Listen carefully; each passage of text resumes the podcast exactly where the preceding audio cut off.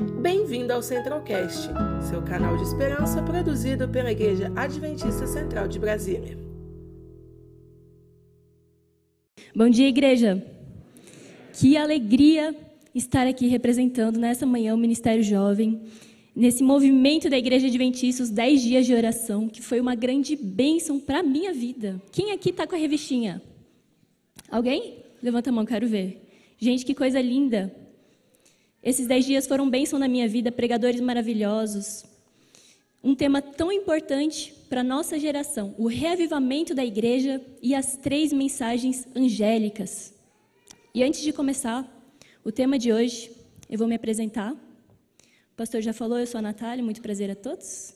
A maioria aqui me conhece, eu sou filha aqui dessa igreja, me batizei quando eu tinha 14 anos aqui nesse tanque, mas não era exatamente esse, porque foi antes da reforma da igreja.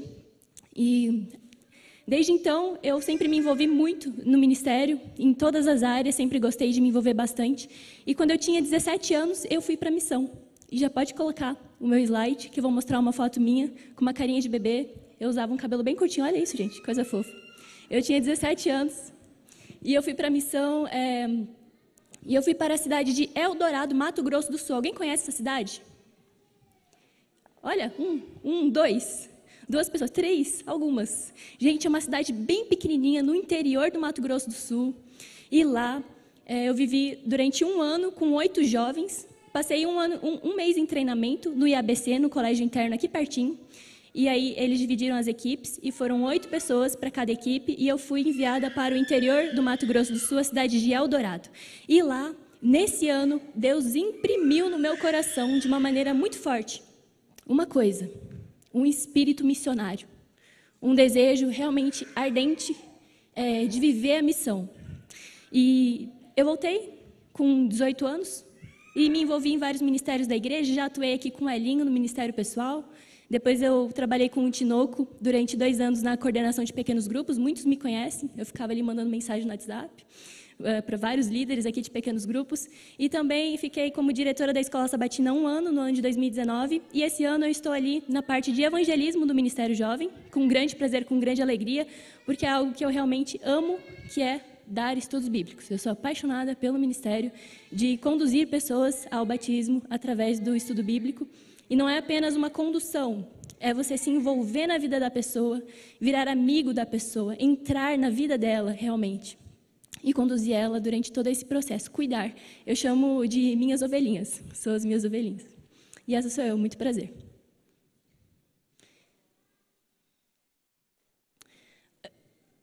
Vamos abrir a Bíblia em Apocalipse, capítulo 14, verso 12. O tema dessa manhã é o remanescente e a oração. Enquanto vocês abrem a Bíblia, logo após que a gente abrir, eu irei orar e aí nós iremos ler. Enquanto vocês abrem a Bíblia em Apocalipse 14, eu quero falar com as crianças. Crianças, cadê vocês? Levanta a mão, quero ver as crianças. Oh, coisa linda. Eu tenho uma missão para vocês hoje. É, arrumem um papel e um lápis, tá? Que eu gostaria que vocês fizessem um desenho. Um desenho de como vocês imaginam que vai ser o céu. E eu quero que vocês desenhem como vai ser o céu e como vai ser Jesus. E aí vai ter um momento aqui que eu vou pedir para vocês levantarem os desenhos e a gente vai mostrar para a igreja. Tá combinado? Sim? Combinado, que lindo. Maravilha. Então, já já eu volto para falar com vocês, crianças, ok? Abrirem Apocalipse 14, verso 12. Vamos ler. Antes de ler, eu vou fazer uma oração. Querido Deus, muito obrigado, Senhor. Obrigado porque o Senhor nos convidou à tua casa nessa manhã. Obrigado porque o Senhor deseja falar ao nosso coração. E eu oro nesse momento que a gente abriu a tua palavra, que apenas a tua voz seja ouvida, que o Senhor silencie, Deus, toda preocupação, toda angústia, toda ansiedade, toda distração que possa estar nesse momento roubando a nossa atenção para aquilo que é o mais importante, que é a tua palavra. Por favor, Deus, que o Senhor fale através de mim, porque hoje quem irá falar não sou eu, é o Senhor Jesus. Em nome de Jesus, amém. Amém. Vamos ler. Apocalipse 14, verso 12, que diz assim: Aqui está a perseverança dos santos, os que guardam os mandamentos de Deus e a fé em Jesus. Amém? Durante todos esses dias, nós estudamos bastante sobre as três mensagens angélicas. E foi maravilhoso. Estudamos profundamente a primeira mensagem, a segunda mensagem a terceira mensagem. E hoje, o tema de hoje, nós iremos falar sobre a identidade do povo remanescente. Quais são as características que esse povo que vive no tempo do fim, que somos nós, que características nós devemos ter o que, que nós devemos aprimorar? O que, que nós devemos ser? É sobre isso que a gente vai falar nessa manhã. Sobre a identidade do povo remanescente. Mas de maneira bem breve, nós iremos recapitular as três mensagens angélicas. Primeiro, ela vem de Deus, as mensagens vêm de Deus. Segundo, ela sintetiza, elas sintetizam um conteúdo teológico riquíssimo, aplicam-se a um momento crítico, é proclamada com um senso de urgência, visa a uma audiência global e deve ser pregada por um povo especial. Nós já, já vimos durante esses dias que os mensageiros, que são os anjos, somos nós. A primeira mensagem: temam a Deus e deem-lhe glória, e adorem o Criador, pois chegou a solene hora do julgamento. A segunda mensagem: está caindo o gigantesco sistema de Babilônia, a cidade da conspiração que engana o mundo com a mentira e o embriaga com o vinho da corrupção moral e espiritual. E a terceira mensagem: quem adorar o monstro imperial e aderir ao seu falso sistema de adoração sofrerá penalidade eterna. Essas são as mensagens, recapitulando brevemente. Eu gostei aqui, eu coloquei até uma parte que eu estava lendo na nossa revistinha, nosso livro, nosso guia, né, de, é, desses 10 dias de oração. Eu coloquei uma parte que eu achei profunda, eu gostei bastante, que diz assim: ó, acompanhe comigo ali no telão. As três mensagens angélicas têm um propósito primordial preparar o mundo para a volta de Jesus. Essas mensagens divinamente inspiradas alcançam seu auge em Apocalipse 14, 12, o texto em que João apresenta a identidade do povo de Deus no tempo do fim. E o apóstolo afirma que essas mensagens são incorporadas por pessoas a respeito de quem se pode afirmar: aqui está a perseverança dos santos, os que guardam os mandamentos de Deus e têm a fé em Jesus. Amém? Que coisa linda. Aí, primeira pergunta que eu gostaria de fazer para você, querido irmão e querida irmã. Você é perseverante na sua vida de comunhão com Deus? Na sua vida no geral? Essa é uma virtude que você consegue olhar para dentro de si e você consegue afirmar com convicção quando alguém te pergunta: Eu sou uma pessoa constante. Eu sou uma pessoa disciplinada. Você consegue olhar para dentro de você e falar isso? Segunda pergunta: Você é obediente aos mandamentos de Deus? Nessa última semana, quantas batalhas contra o seu próprio eu foram um sucesso? Quantas? Terceira pergunta: Como está a sua confiança e a sua fé em Deus? Como está o seu coração? Ele está muito ansioso e preocupado? Você tem exercido o músculo da confiança em Deus? Nós iremos meditar hoje em duas passagens. Apocalipse, capítulo 14, verso 12, e Hebreus, capítulo 10, verso 35 ao 37. Agora a gente vai falar sobre Apocalipse. Já já nós iremos para Hebreus. Nesse, nesse verso que eu acabei de ler de Apocalipse, três palavras-chave eu encontro aqui. Gostaria que vocês lessem comigo as, as palavras-chave. Quais são? Sucesso. Essas três palavras, elas sintetizam a nossa identidade como povo remanescente. Nós somos o povo remanescente. E por conta disso, eu devo ser uma pessoa como? Perseverante. Eu devo ser obediente. E eu devo ter a virtude da fé. Faz sentido para vocês isso? Por isso que eu fiz essas perguntas. Hoje nós iremos meditar, explanar e refletir sobre a nossa vida, sobre, a, sobre o nosso interior. E vamos é, vamos meditar a ponto de tomar decisões sobre essas três palavrinhas: perseverança, obediência e fé. E aí, quando eu penso na minha vida com Deus, me vem uma imagem na minha cabeça. Esses dias eu estava refletindo. Quando eu penso no, na minha vida com Deus, eu me imagino nessa imagem. Eu me imagino como se eu estivesse no meio de uma enxurrada e eu tivesse que me segurar na única coisa que parece mais firme ali na minha frente. O que, que é? Um tronco de uma árvore. Porque aquilo ali eu imagino que tenha raízes e que eh, isso aquilo ali vai me dar uma base para que eu não me perca no meio da água. Então, quando eu olho para a minha vida com Deus, eu me imagino dessa forma. Eu me imagino tendo que segurar muito firme na mão dele, porque a gente está vivendo numa guerra espiritual. Nós estamos, estamos vivendo em, em uma geração muito distraída, com diversos estímulos, com diversas situações que tentam o tempo todo, a água tenta nos levar para bem longe de Jesus. Né? E eu me imagino dessa forma aí, ó, como. E eu queria perguntar para vocês: alguém já brincou disso? Slackline. Ninguém? Levanta a mão para mim. Gente, é bem legal. A primeira imagem, a segunda, não sei qual lado que tá, essa daí. Uma daquela dali que está pertinho do chão, da grama, é o slackline. A outra também.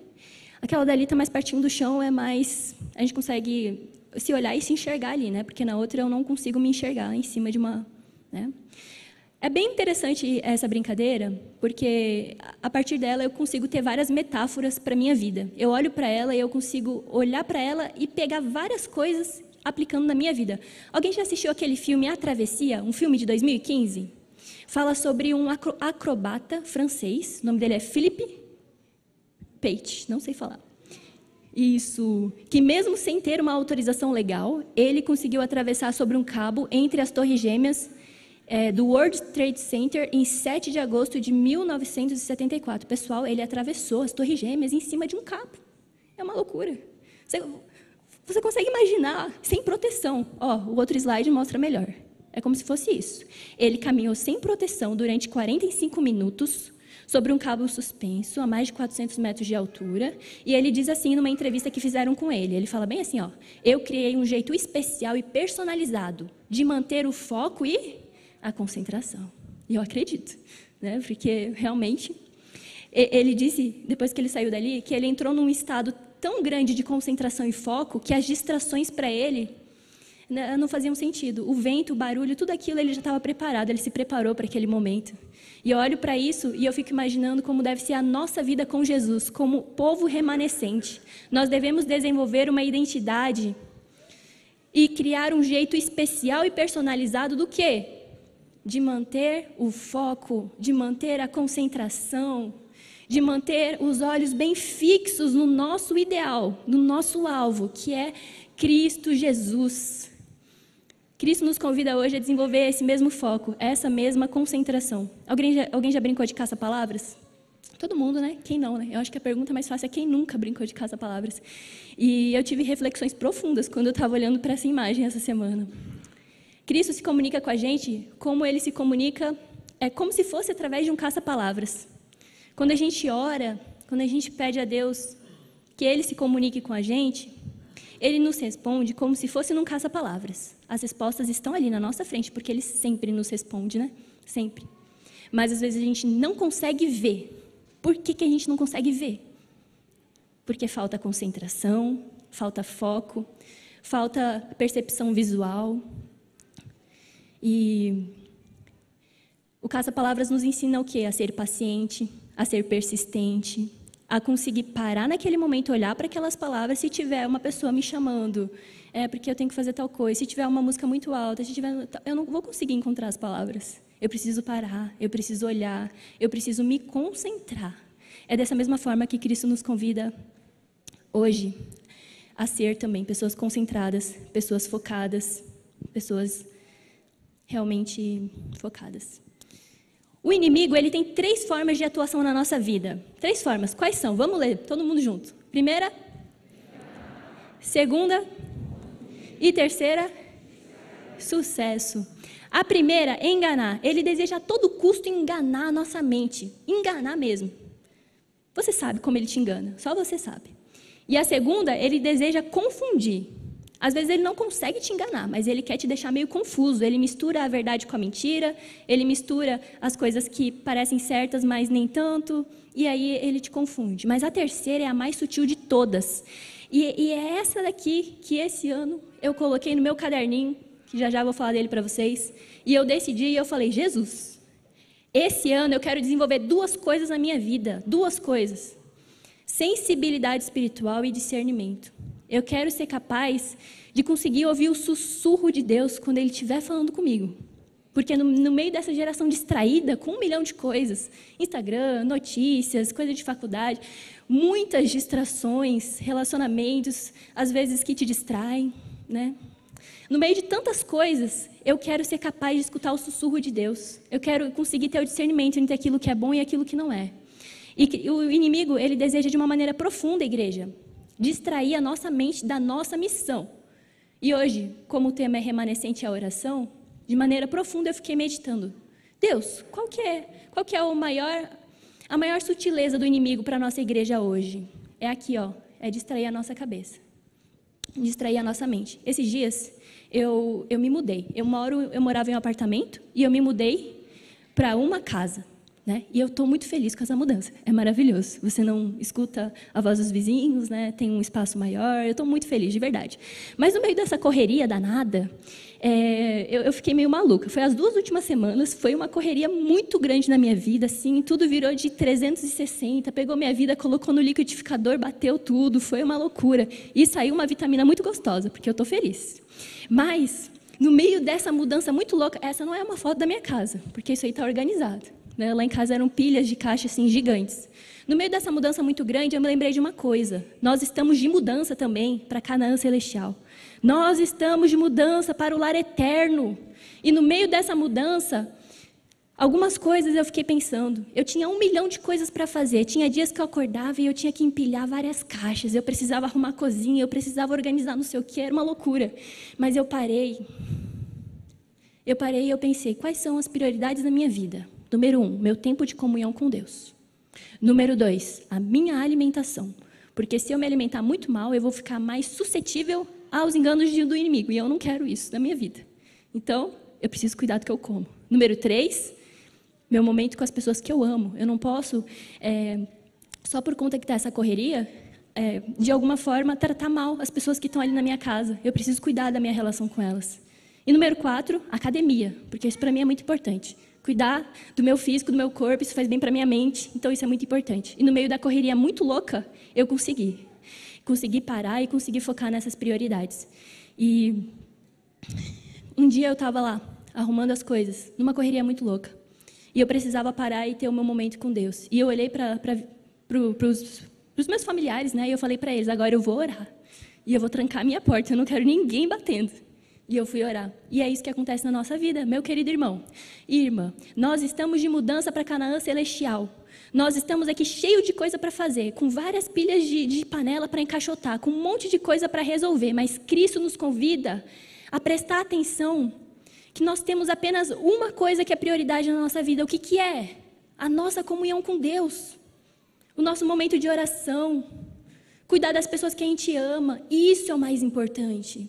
Na vida pode acontecer momentos. É, já já eu falo isso, mas vamos ler essa frase que é bonita. Remanescente é aquele que não abre mão das prioridades, mesmo em circunstâncias adversas. Esse é o remanescente. As circunstâncias podem estar um caos na sua frente, mas você não abre mão daquilo que é prioridade para você. O que, que é? Seu momento de comunhão com Deus. É o seu momento de comunhão com Deus. Vamos lá para Hebreus, capítulo 10. Verso 35 até o 37, que a gente vai ler.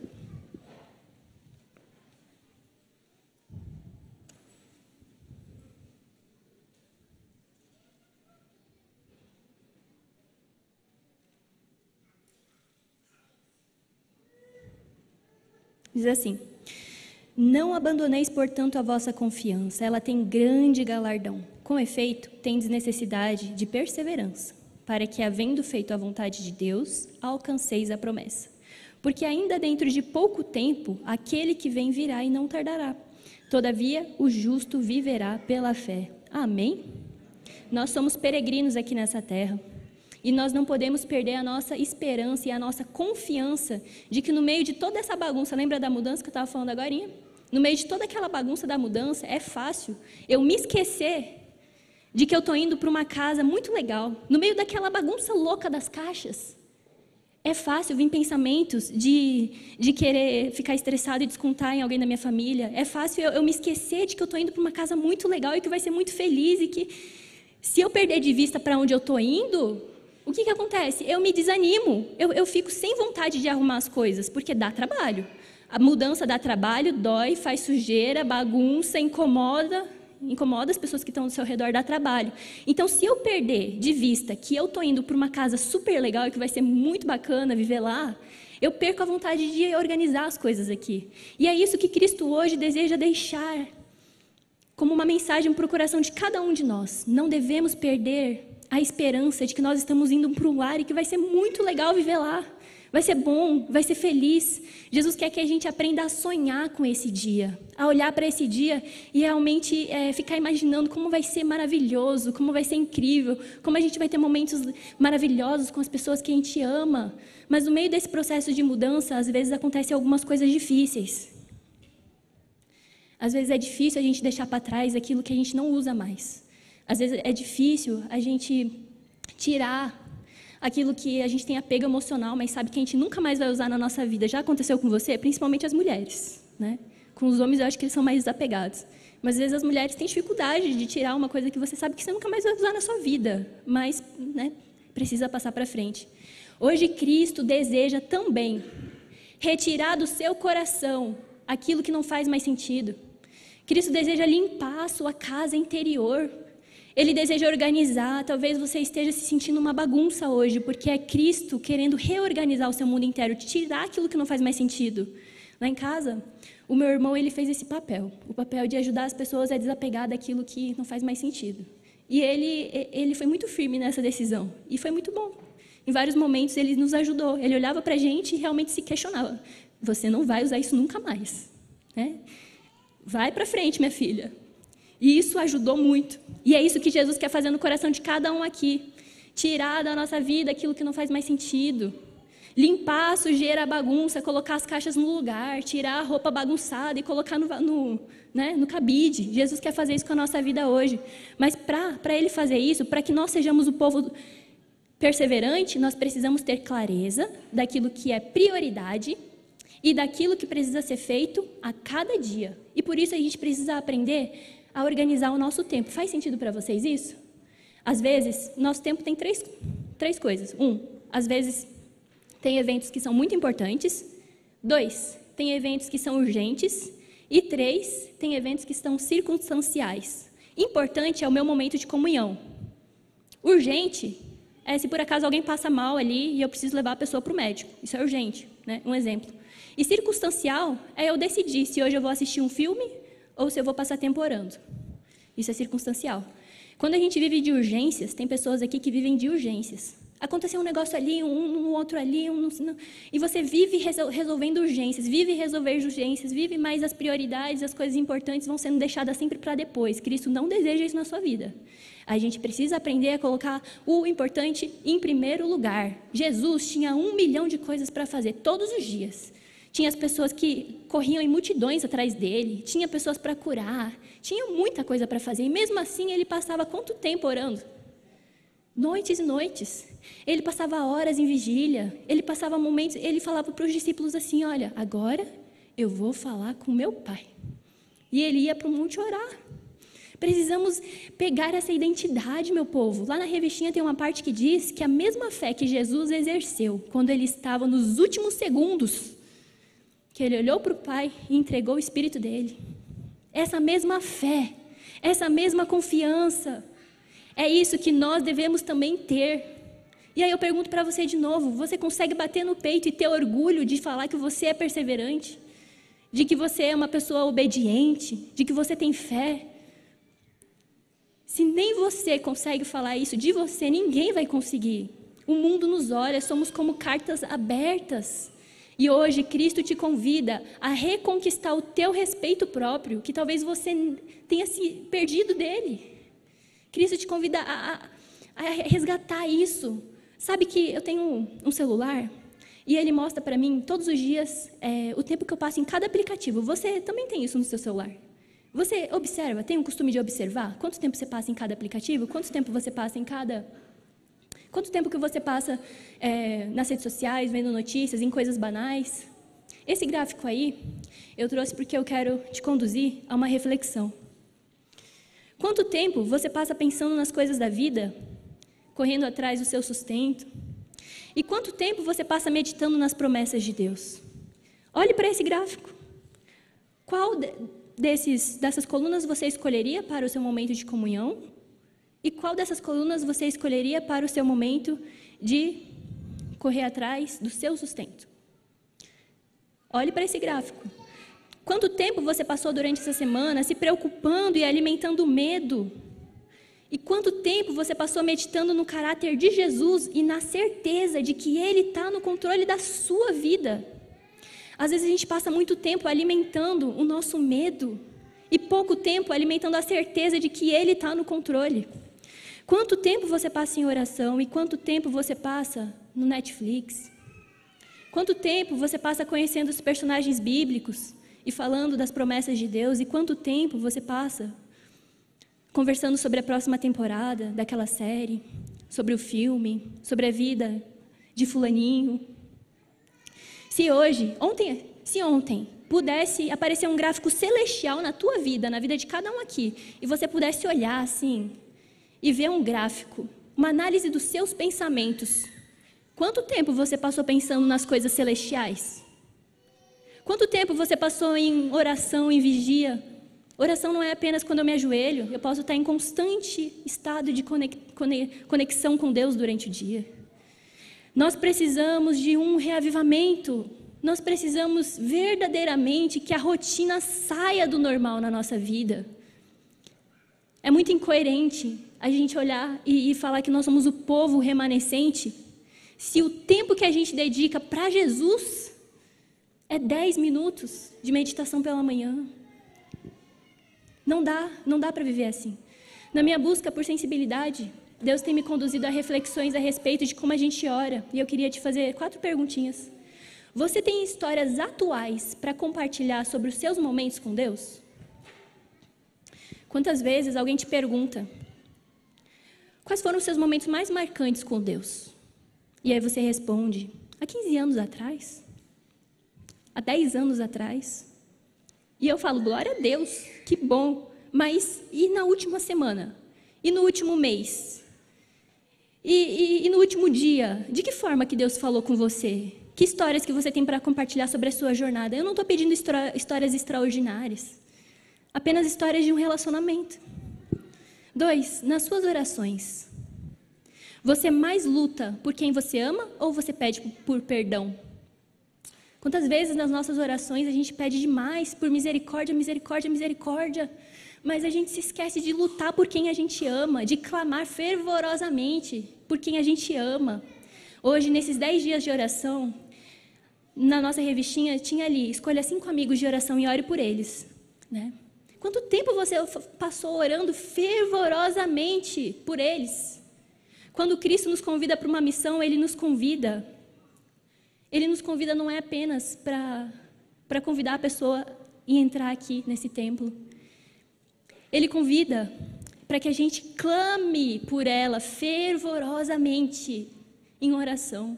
Deus convida para que a gente clame por abordagem, por sensibilidade, por clareza. Quem conhece o melhor método para conquistar cada coração é Jesus.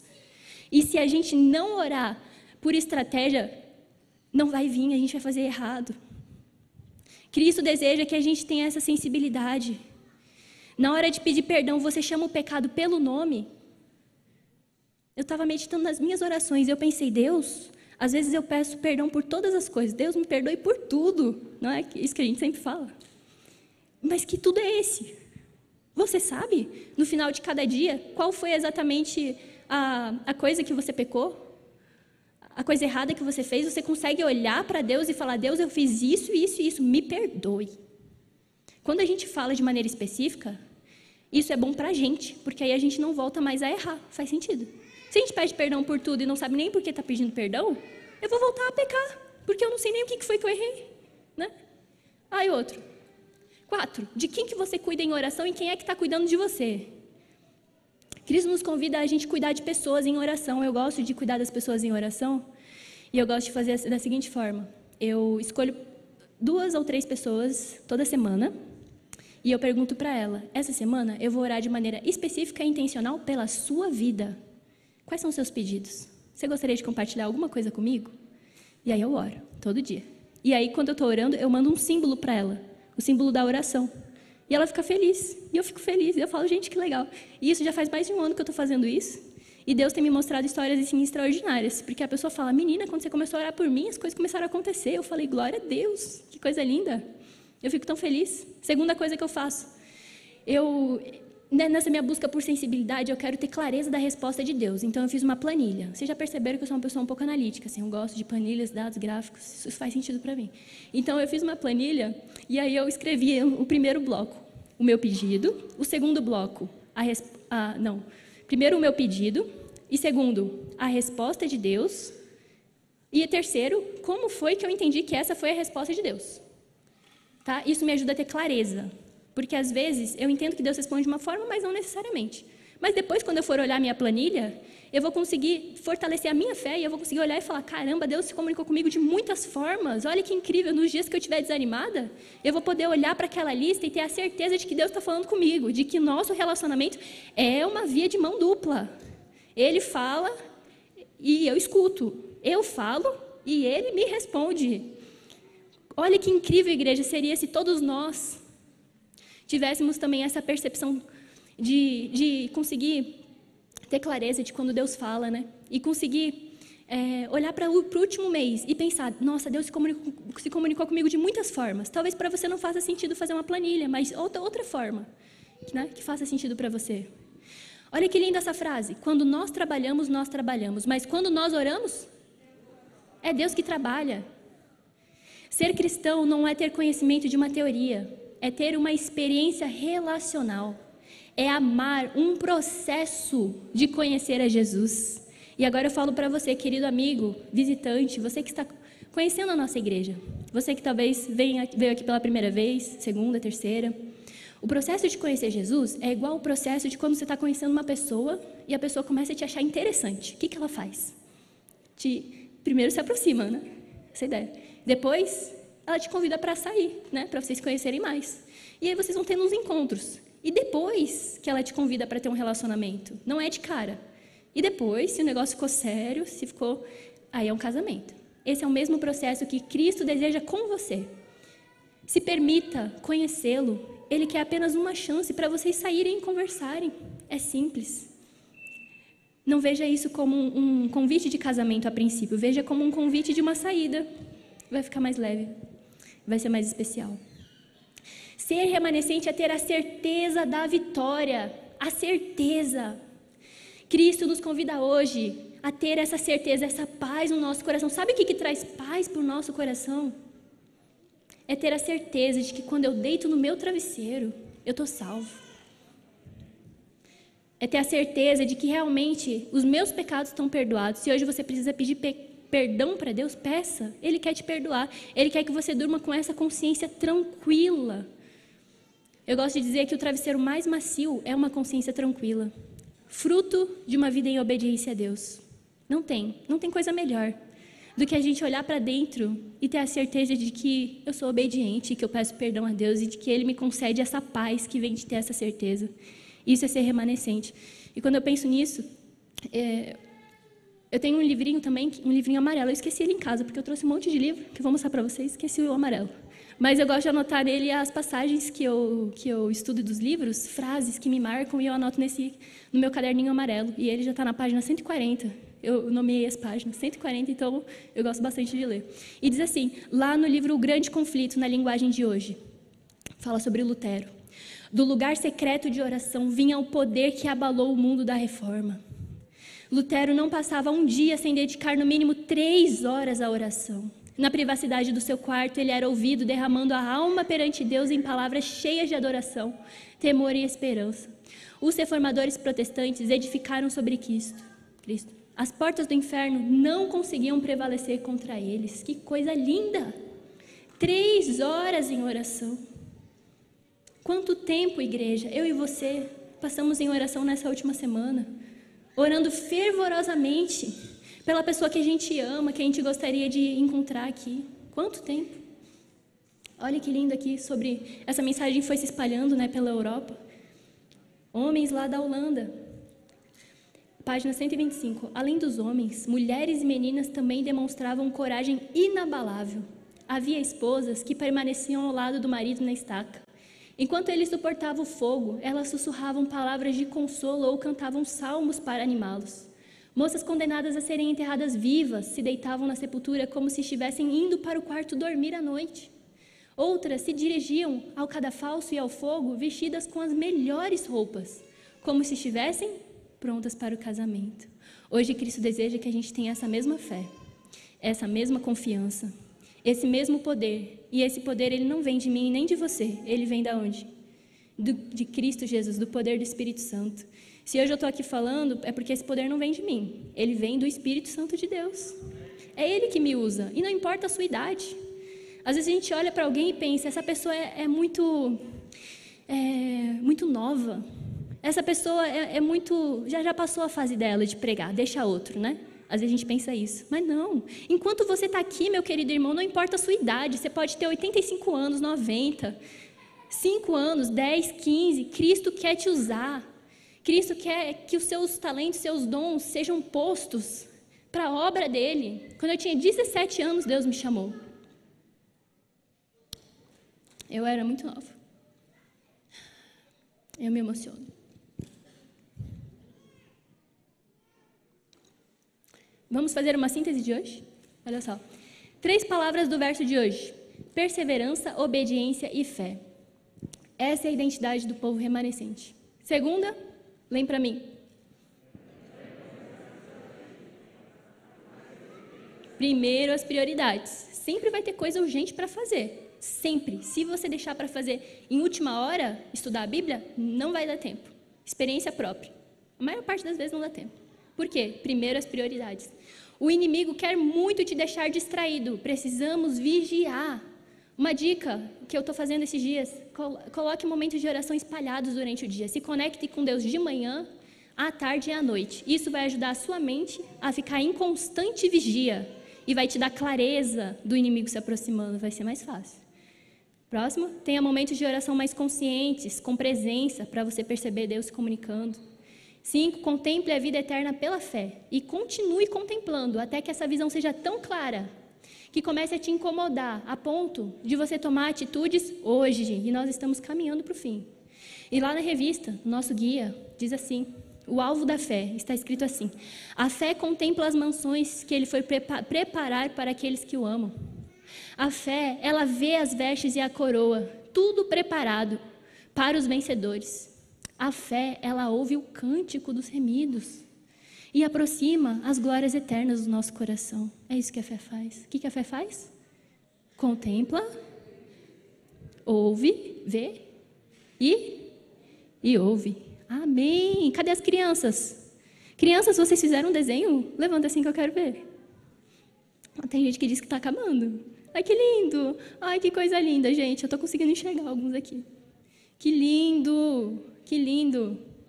Crianças, essa mensagem é para você agora. Jesus deseja que você olhe para esse desenho e que você é, queira todos os dias encontrar o lar celestial. Gostaria que vocês lessem para mim. Amém. Eu gosto de pensar. Tem mais um slide. É, lá na parte do livrinho diz assim: no livramento prometido. Olhemos pela fé para o bendito futuro, tal como a mão de Deus o pinta. Em Sua presença, as provas e os sofrimentos dessa vida parecerão como se nada fora. Há exatamente um mês atrás, dia 19 de janeiro, eu estava exatamente aqui, nesse mesmo lugar, pregando aqui numa quarta-feira e eu falei sobre um tema muito especial. Eu falei sobre disciplina na vida cristã. E eu contei uma história no final, que eu vou contar ela novamente aqui porque eu estou encerrando. Eu contei uma história que eu não contei uma parte dessa história.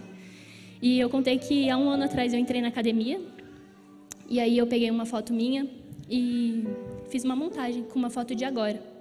E no momento que eu olhei para essa foto, eu chorei. Porque eu realmente percebi o tanto que eu evoluí. Não apenas uma questão física, mas eu olhei para o meu coração e eu consegui enxergar naquele momento muitas virtudes que Deus aprimorou no meu coração.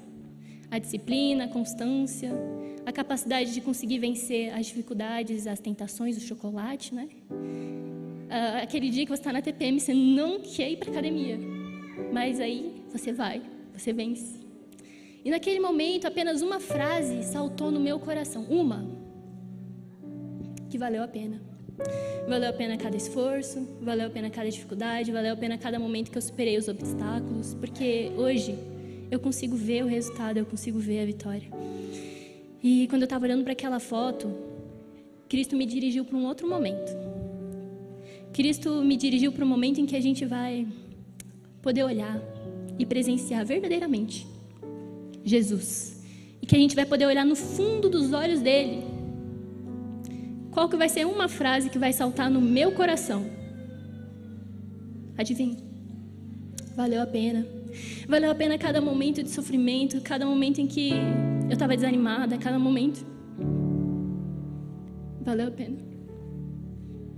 E quando eu estou aqui perto do tanque batismal, é, eu fico muito emocionada.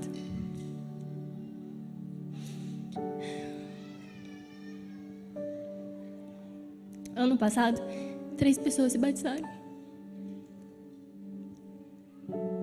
Pessoas que estudaram a Bíblia comigo.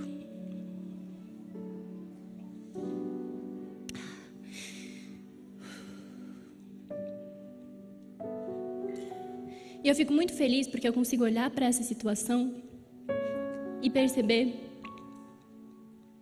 que aquilo que me motiva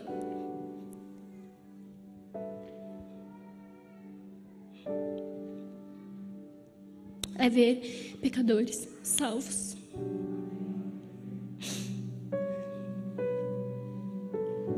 E é essa mesma imagem, essa mesma alegria que hoje Cristo deseja. Que salte no seu coração também. Que você tenha o privilégio de estar aqui e olhar para alguém ali dentro e saber que você fez parte dessa história. Você fez parte. E no dia em que você estiver lá no céu, se transporte comigo para esse momento. Naquele momento em que você estiver lá, Jesus vai te pegar pela mão. E você vai estar entrando nas portas do céu. E aí você vai conseguir olhar assim, ó, e ver uma multidão de pessoas e Jesus vai olhar bem no fundo dos seus olhos e ele vai dizer uma coisa: Obrigado, meu filho, porque você não desistiu. Obrigado porque você foi fiel. Obrigado porque você foi um vaso e eu te usei. E hoje, milhares de pessoas, elas estão aqui porque você não desistiu. Muito obrigado. E essa visão é essa, essa visão que me move. É essa visão que me motiva. E é essa mesma certeza que Cristo hoje quer que eu e você tenhamos. Essa identidade de povo remanescente. Essa identidade de povo que olha para as pessoas que a gente ama. E, e verdadeiramente luta por elas em oração. Clama por elas, não desiste delas. Quando eu chegar lá, eu vou lembrar dos momentos em que eu fui nos hospitais nos momentos em que eu entreguei os livros, nos momentos que eu estava nos estudos bíblicos. Você vai lembrar quando você estava aqui cantando e a vida de alguém foi transformada pela sua voz, pelo seu jeitinho especial. Cada um de nós aqui é único. E é essa visão que me motiva, é essa visão que me move. Ser remanescente é ter essa visão todos os dias, ardendo, viva, no meu coração e no seu coração, querida igreja, que nós tenhamos a sensibilidade de uma criança que faz um desenho, o amor de um bebê que clama pelo leite materno. É essa visão que Deus deseja que eu e você tenhamos. E agora a Giovana vai cantar uma música muito especial. E depois eu volto para a gente fazer uma oração.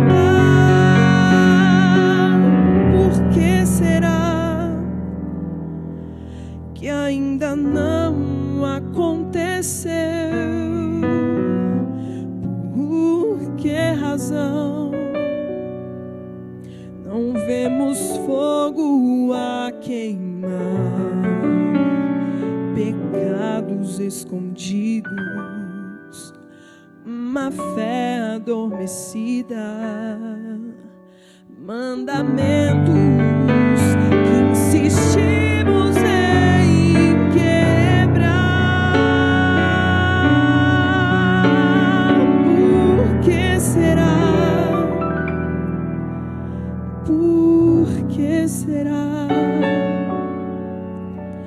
Temos tudo nas mãos, mas não há fogo no altar.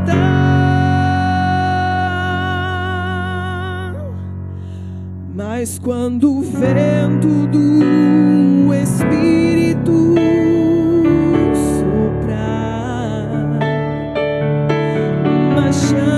viva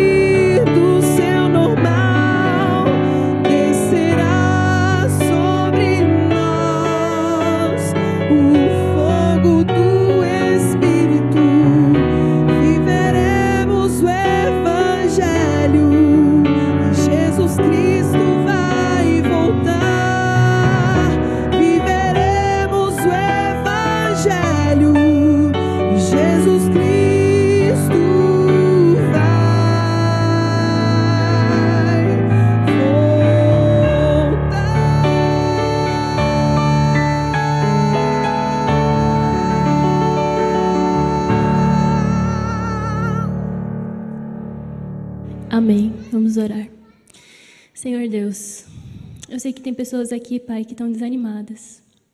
Eu sei que tem pessoas aqui que necessitam de um reavivamento, que necessitam que o Senhor organize as caixas da mudança que está uma bagunça. Por favor, Deus, nessa manhã, eu oro para que o Senhor organize, para que o Senhor reavive no nosso coração, Deus, esse desejo de te encontrar, esse desejo de estar na tua presença. Que o Senhor nos transporte em visão todos os dias para o lar celestial. E que essa visão nos mova e nos motive a tomar decisões hoje. As decisões que nós precisamos tomar, Pai. E de uma forma especial, eu oro aqui, representando essa igreja, para que o Senhor derrame o Espírito Santo de maneira profunda, como uma inundação. Queremos que o Senhor volte logo. Esse é o nosso desejo. Em nome de Jesus, amém. Amém. Conheça também nossos outros podcasts, Centralcast Jovens Brasília e Centralcast Missões. Que Deus te abençoe.